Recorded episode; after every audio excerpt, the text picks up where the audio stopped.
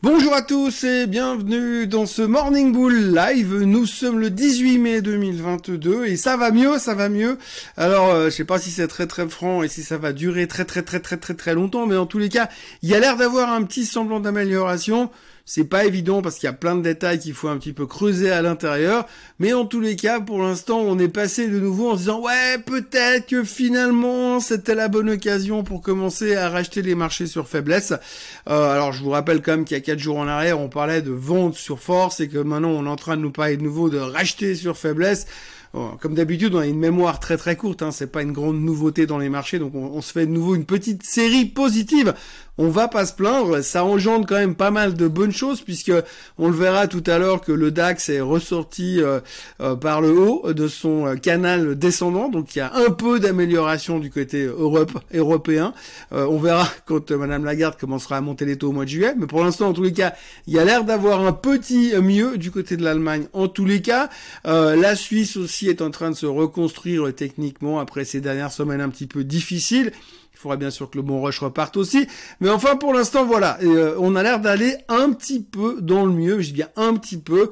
On a toujours les mêmes problèmes. On a eu des chiffres économiques hier qui ont un petit peu changé la donne, euh, on va dire, mais qui posent aussi beaucoup de questions. Alors pour l'instant, on, applique toujours la théorie du verre à moitié plein, et c'est ce qui nous permet d'avoir eu euh, un bon rebond et des choses assez positives. On va décortiquer ça tout de suite.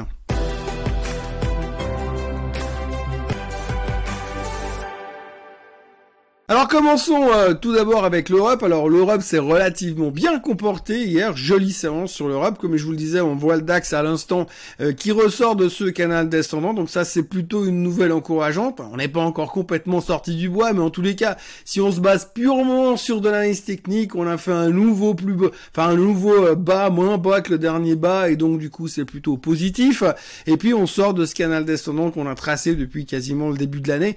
Donc ça laisse quand même quelques espoirs du côté du DAX, le CAC est encore dedans, euh, le SMI a l'air de bouger un petit peu mieux aussi, donc ça s'améliore gentiment du côté des graphiques, et puis euh, du côté économique et du côté motivation des investisseurs, ben principalement hier on s'est raccroché au fait que la Chine ça va mieux. Alors la Chine, c'est un petit peu euh, le truc qu'on utilise comme argument un peu bateau ces derniers temps, puisqu'il y a trois jours en arrière, on baissait parce que la Chine, on avait peur qu'elle ralentisse, puis maintenant, comme ils déconfinent de plus en plus, on se dit, bah du coup, s'ils déconfinent, il va y avoir de la croissance. Donc du coup, on fait un peu le, le raisonnement inverse. Donc il y a relativement bonne journée des, euh, des, marchés européens parce que la Chine pourrait commencer à recroître un jour. C'est exactement l'inverse de ce qu'on pensait, qu'on pensait il y a 48 heures. Mais bon, ça c'est pas grave. De nouveau, notre fameuse et inoubliable mémoire de poisson rouge, bien sûr.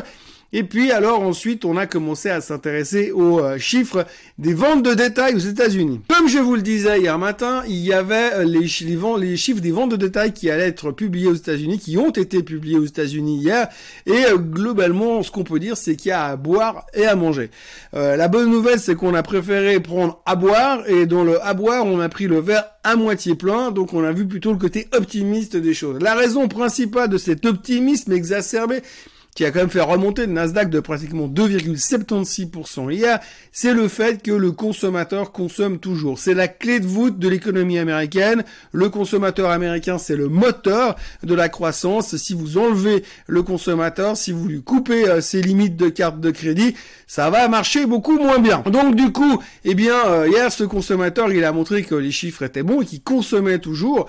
Alors on va pas décortiquer parce que d'abord, je ne suis pas économiste et que ça ne présenterait strictement aucun intérêt mais ce qu'il faut quand même gérer, comprendre derrière, c'est que finalement, il y a de l'emploi qui est créé, des chèques et de salaires qui augmentent, et donc les Américains consomment, consomment, consomment. On l'a vu très bien au niveau de la consommation dans les grands magasins, on l'a vu très bien au niveau des, commandes de nouveaux billets d'avion pour les futures vacances à venir, on l'a vu dans les nouvelles voitures achetées, donc on voit que les Américains dépensent. On sort d'une période de Covid, une période de merde, une période d'ambiance glauque, donc les gens, ils ont du pognon et ils veulent le dépenser, et c'est ce qui soutient pour l'instant le marché. je dis bien pour l'instant parce qu'on peut pas non plus se, mentir. Si tout le monde sort dans la rue pour acheter des trucs, forcément les prix vont monter. C'est mathématique, c'est c'est physique en économie, on va dire. Et donc du coup, finalement, vous avez cette cette cette inflation naturelle qui se crée en plus du reste. Et puis plus ça monte, plus les prix montent, plus les gens achètent Mais à un moment donné, si on veut bien, ils vont acheter quand même moins, c'est naturel. Quand on a un billet de 100 dollars, vous pouvez pas le multiplier par, euh, par 3 ou 4 aussi simplement que ça. Ou alors, il paraît que c'est illégal. Mais en tous les cas, eh bien, du coup, vous avez quand même cette problématique qui va pousser euh, le marché à la hausse, donc qui crée aussi des risques inflationnistes. Et il y a toujours un risque au moment donné, c'est que bah, quand vous avez claqué tout ce qu'il y a sur le compte épargne, eh bien, la machine s'arrête. Et c'est à ce moment-là où la machine va s'arrêter qu'on risque d'avoir un problème parce que l'inflation continue d'être très forte. On a quand même vu que le pétrole est toujours à 110 dollars. On voit quand même, on parlait du blé hier, il y a quand même une crise au niveau alimentaire qui est en train de se de se pointer à l'horizon au niveau du coût des matières premières alimentaires, agriculture. Tout ça, c'est un problème qui va nous tomber dessus inévitablement à un moment ou à un autre. Mais pour l'instant, eh bien, on a vu très court, très simplement que le consommateur est toujours là et tient toujours l'économie un mois de plus de gagner. Euh, jusqu'à quand est-ce que cela va durer On verra bien. Surtout que Monsieur euh, Powell, qui a parlé hier soir, s'est montré assez prudent également avec cette inflation et en disant vraiment que lui, il voulait lui tordre le cou à l'inflation et qu'il était prêt à être toujours plus agressif. D'ailleurs, on commence gentiment à parler d'augmentation euh, de 0,75% lors du prochain meeting de la Fed. On spécule déjà c'est clair que le dernier, il a fini il y a une semaine. On a quand même pratiquement un mois à, spéculer là autour. Donc on a encore du boulot là-dessus. Mais c'est vrai que ça commence à se dire que finalement la Fed va devoir être bien plus agressive que prévu encore et encore. Alors pour l'instant, les 0,75 de plus au meeting de la Fed du mois de juin, on en parle trop, on n'en parle pas trop, mais surtout on s'en fout en grande partie. On verra ça plus tard. On a l'impression que ces 0,75 qui sont quelque part intégrés mentalement. Et puis, euh, ben on verra au fur et à mesure. Mais ce qui est assez intéressant, c'est que hier, on s'est vraiment concentré sur le fait que ces chiffres des ventes de détail étaient bons. Et comme le mentionnait un économiste, c'est pas avec ce genre de vente de détail qu'on va avoir une récession. Donc ça, c'est plutôt encourageant pour le marché. Ceci expliquant cela. Après, vous rajoutez une autre couche sur le gâteau sur le fait qu'aujourd'hui, les niveaux de cash dans les portefeuilles des gérants n'ont jamais été aussi élevés que depuis le 11 septembre 2001, ça vous donne une petite idée. Et puis, euh, on, a, on sait aussi que jamais depuis 2006, les actions technologiques n'ont été autant shortées qu'elles ne le sont maintenant. Donc 2006, c'était juste avant que euh, la bulle des subprimes explose littéralement. C'est à l'époque où des Nokia, ça valait 60 euros, puis de toute façon, Nokia, ça peut pas aller en dessous de 50 euros. Si, ça peut aller en dessous de 50 euros, même beaucoup en dessous. Et puis, il y a plein d'autres, exemples comme ça, mais en tout cas, jamais les actions technologiques n'avaient été shortées autant à cette époque-là. Et puis, euh, surtout, on n'avait jamais été aussi underweight, donc euh, sous-pondéré en actions dans leur globalité depuis mars 2020. Alors oui, mars 2020, ça veut pas dire grand-chose, puisqu'on sait tous que mars 2020 était une époque un peu spécifique, et euh, que finalement ça faisait pas grand sens, mais en tout cas, on voit que les gens, ils ont quand même réduit leurs expositions en actions, qu'ils ont beaucoup de cash dans les portefeuilles, et que sur la tech, on est très très short. Ceci expliquant un peu cela, ceci explique aussi euh, les mouvements assez phénoménaux qu'on a pu constater sur les indices techno. Le SOX a repris 10% en une semaine, 10%. Hein, euh, le Nasdaq a repris 2,76% juste hier. Euh, et puis vous avez certains titres qui remontent à coups de 9, 10, 12, 16, 17% régulièrement. Donc on continue à aller dans cette direction plutôt positive. Mais mais, je mets un grand mais aujourd'hui, on est quand même dans une situation où c'est délicat, et parce qu'on on sort d'une période de, correction. Et la grande question qu'on se pose aujourd'hui, c'est quand même de se dire que bear market ou pas bear market ou fin de la correction, ou est-ce qu'on a vu le pire Que faut-il en penser? Alors il y a une chose qui est assez intéressante, c'est que dans le monde merveilleux euh, de la finance et des techniques financières, euh, il y a, y a des, étapes. Hein. Dans les bear markets, dans les corrections de marché, on dit toujours qu'il y a plusieurs étapes, et tant qu'on n'a pas complété ces plusieurs étapes, eh bien, on pourra pas dire que le bear market est terminé. Alors, il faudrait déjà savoir si on est dans un bear market ou pas, parce que si on parle du Nasdaq, on est dans un bear market. Si on parle du S&P 500, on n'y est pas encore, parce qu'on n'arrête pas de refuser l'entrée dans ce bear market. Donc, il faut faire attention. Si on n'est pas dans un bear market, eh bien, le S&P est en train de remonter. C'était une simple correction. On va pas rentrer en discussion par rapport à ces cinq étapes importantes à tenir. Par contre, du côté du Nasdaq, on est dans un bear market. Donc, pour dire le bear market est fini sur la techno. Il faudrait aussi pouvoir comprendre et admettre qu'on a fait ces cinq étapes de, du bear market. Alors c'est quoi ces cinq étapes? Eh bien c'est ça. La première étape, c'est le déni. C'est cette phase-là où on se dit, oui, le marché il baisse, mais c'est juste une opportunité d'achat, il faut racheter sur faiblesse, c'est une occasion qu'on n'aura peut-être plus jamais, parce que de toute façon, le bull market est là. À la fin, c'est toujours les bulls qui gagnent, et donc tout va bien dans le meilleur des mondes, c'est extraordinaire. Ça, c'est la première étape, c'est le déni. La deuxième étape, c'est la colère. La colère, c'est quand simplement vous vous rendez compte que dans le déni, vous disiez, ouais, mais ça, c'est une opportunité d'achat. Quand ça fait déjà cinq fois que vous utilisez les comptes étrangers pour moyenner à la baisse, ça devient moins une opportunité d'achat. On est moins à l'aise et on comprend pas. On comprend pas pourquoi tel ou tel titre devrait baisser alors que c'est une société fantastique et qu'il n'y a aucune justification pour qu'elle vaille un peu un prix aussi bas que ça. Et vous êtes en colère parce que vous avez l'impression que le marché vous en veut personnellement. Et ça, c'est la deuxième étape du bear.